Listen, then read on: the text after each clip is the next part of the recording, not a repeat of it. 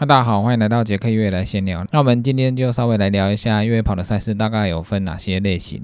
现在我们一般跑步的马拉松有分为十 K、半马、全马，还有超级马拉松，还有绕圈的超马。后面这两个超马是距离比较长的，那前面就是一般我们常常参加的马拉松赛事。那马拉松的赛事一般都是在比较平坦的陆地上举行。那越野赛因为在山径上举行，所以它的路面通常是凹凸不平的。越野赛事以距离来分的话，也是有分为短程、长程，还有超长程。现在最亲民的赛事就是一些距离比较短、路面路况还比较好的一些赛事。这些赛事最适合刚刚开始接触越野跑的人，因为距离不长，路况也还不错，所以可跑性也算是蛮高的。这些比较短程的赛事在台湾也有很多主办在举行，甚至比较短的。三 K、五 K 这些都是蛮适合亲子团一起来参加的。小朋友来参加也是可以多接近生理，参与大自然的活动。比较长的话，大概十 K、二十 K、三十 K 左右。那这边算是短程，但是又不会太艰难的一些越野赛事，适合刚入门或者是参加过一段时间的越野选手来参加的。那目前在台湾每年固定有一些主办会办这些活动啊，比如说恰恰越野、跑山兽的赛事，或者是。龙虎凤的越野，这些主办都会举办一些比较亲民的赛事，是属于轻越野的部分。当然，他们也会有中间的越野赛，也有超长距离的越野赛。那赛事主办的时候，它会有分很多组，那大家可以依照自己的状况来参加想要参加的组别。那刚刚说主办会举行这些比较亲民的路况之外，那还有一些二十到三十 K 比较适合中阶越野选手来参加的赛事。这里的距离在马拉松看起来好像都很短，但是你只要进山径之后，它的时间就不是你可以想象的。在越野赛中，二十 K 要跑两小时，或者是三十 K 要跑三小时，这已经算是非常快的速度了。因为路线路况不同，还有坡度也不同，所以它的难度相对的会增加。那你身上也要背东西跑，所以它跑起来不是很容易。虽然可跑性也很高，但是你要以六分速来跑山的话，这个速度已经算是非常快了。如果一场越野赛一百 K，你可以十小时就完成的话，那是不得了了，那已经算是精英选手等级了。所以，我们越野赛的时间大概都会抓在比平地再多两三小时，或是到五个小时。但是，还是要依照当天的天气、地形，还有它的坡度来决定。因为有些坡度陡，然后要加上下雨的话，路滑也很难跑。那天气不好的话，也会比较冷，需要准备的东西比较多，防寒衣物或吃的东西会比较多。天气好的时候可能会太热，那天气坏的时候也可能会太冷。比如说国内五十 K 的赛事，有些可跑性比较高的，它可以全程几乎都可以用跑的这种赛事的话。你就可以花的时间比较短，但是有些五十 K 它的路段比较难一点，它有可能是登山登山路线，然后攀爬路线比较多，这个就会花比较多的时间，而且可跑性高的路线一样跑二十 K。到二十 K 之后，你体力可能下滑没那么多，但是如果是技术型比较难的路线，你跑二十 K 之后，你体力可能下滑很多，后面还要攀爬的话，可能速度就会更慢。所以我们可以依照自己的能力去挑选我们想要参加的组别。一百 K 还有一百迈的赛事，这个比较。可能会跨越的赛事，所以这个比较考验选手的夜间的行动能力。每个选手不一定，有的人晚上会很想睡觉，有的人可能晚上精神很好。那晚上奔跑的时候也要注意安全，那这个就会影响彼此的速度，那你完成的时间也会不同。那这些中程、长程的距离比较考验耐力，因为在山上的时间比较长，会遇到的问题会比较多。一个我们刚好的越野跑，大概就是假日参加个二十 K、三十 K 的越野跑。早上起跑之后，跑完之后快到下午了，那下午之结束之后就可以好好的休息。那如果你参加的是五十 K 以上的，有可能就是从凌晨起跑之后到晚上六点还在跑。那有可能就是晚上回到终点，那你会发现，到凌晨出发的时候带着头灯，回到终点的时候还是带着头灯。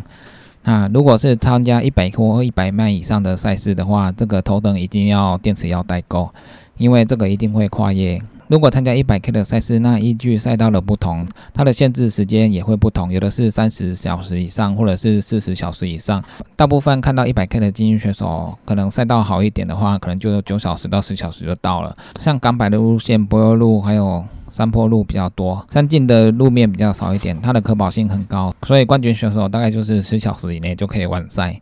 越野赛的话，一般要十小时完赛也不太容易，十小时到十二小时的冠军选手都有，但是那已经算是蛮厉害的。那一百迈的赛事，像环巴朗峰的话，冠军选手现在目前可以十九小时就回到终点，因为一百迈也长达一百七十 K 嘛，所以。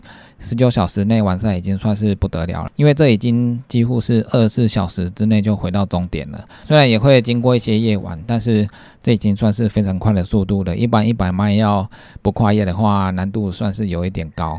那还有像巨人之里这种三百多 K 的赛事，这肯定是要跨夜的，因为它要花好几天。就算冠军选手目前最快的六十七小时，他也是经过了两个夜晚，用最快的速度在奔跑，这是非常不容易的。刚刚说越野赛事有亲子的三 K、五 K，或者是说亲民的二十 K 到三十 K，那这个已经算是短程的距离了。那还有更短的，更短的比赛就是一些登高赛 （Sky Running） 或者是。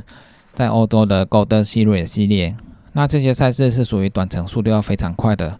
在台湾的话，我们台湾也有办过这些短程的越野赛事，谁先最快跑到山顶，谁就是冠军。那跑到山顶的这种垂直登高赛，它主要就是坡度陡，距离不长，但是它的难度很高。可能两 K 它爬升就一千到两千，虽然两 K，但是它的路很陡，而且路面又不一定，这非常考验你的肌耐力还有肺活量。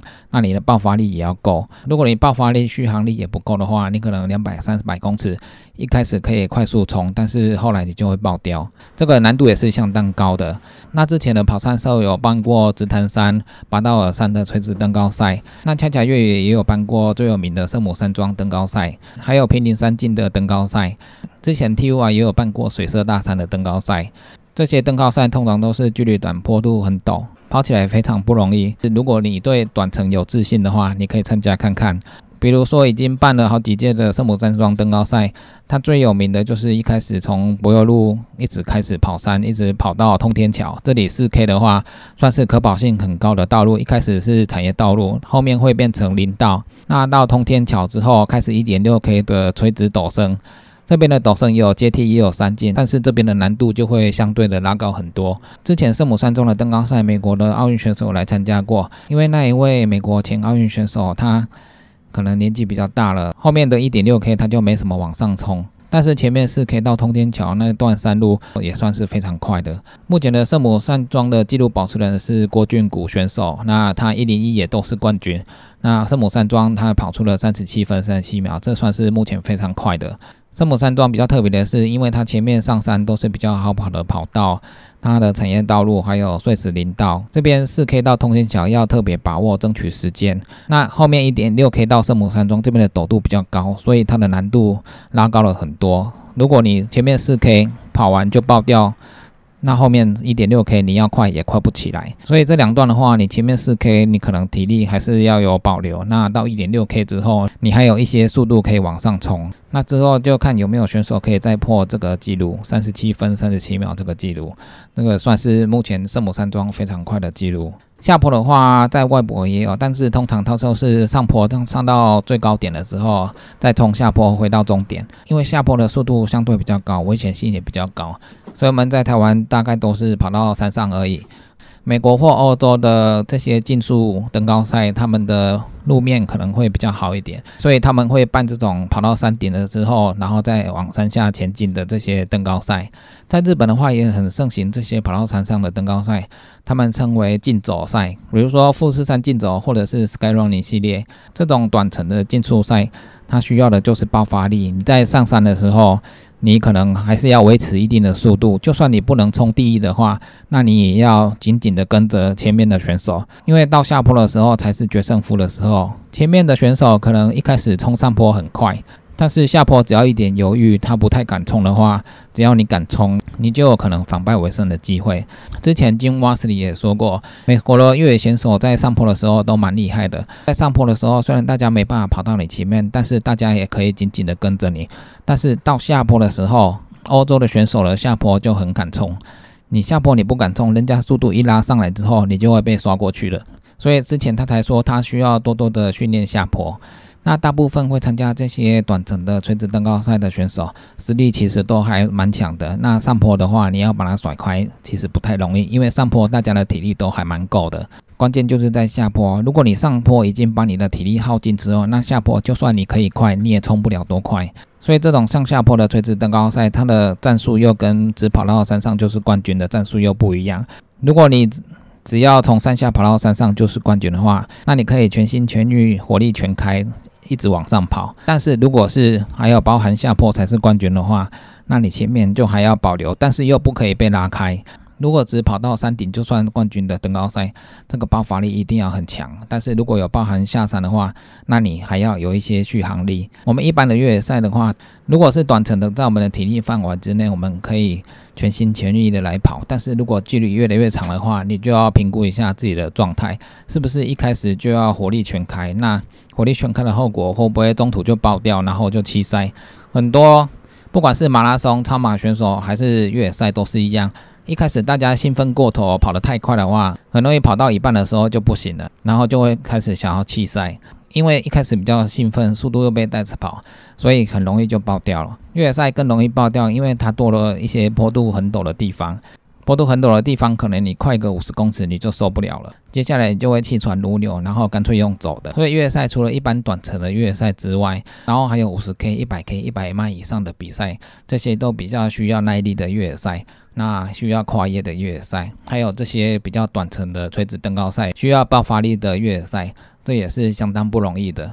所以现在全世界的越野赛大部分都是这个这几个形态，当然也有好几天的长距离赛事，像巨人之旅，还有一些多日赛，头一天休息之后，隔天再出发，这些越野赛难度都是非常高的。赛事它时间越长，你体力消耗的越多，那你的精神也会越来越不济。目前比较多的越野赛都是二十四小时以内。或者是四五十个小时以内，这个算是目前比较常见的一些越野赛事。在台湾的垂直登高赛的话，目前举办比较多的是恰恰越野赛，那它有很多登高赛。那在日本的话，有 Skyrunning 的日本协会有固定举办一些系列赛。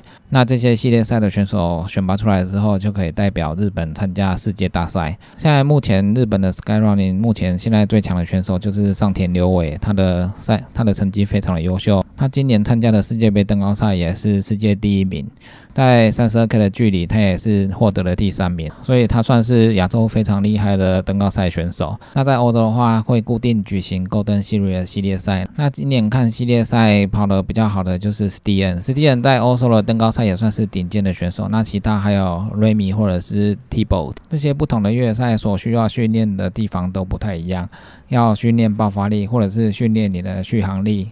都是有不少的人在参加，那这些不同的越野赛都需要搭配不同的训练，还有拟定不同的战术，让自己能够完赛，达成自己的目标。那以上就是今天稍微聊一下越野赛事的分类，大家再依照自己所训练的程度去参加不同的组别。那以上就是今天的杰克越野来闲聊，记得订阅 YouTube、按赞 FB 粉丝页，还有追踪我的 IG，就这样喽，拜拜。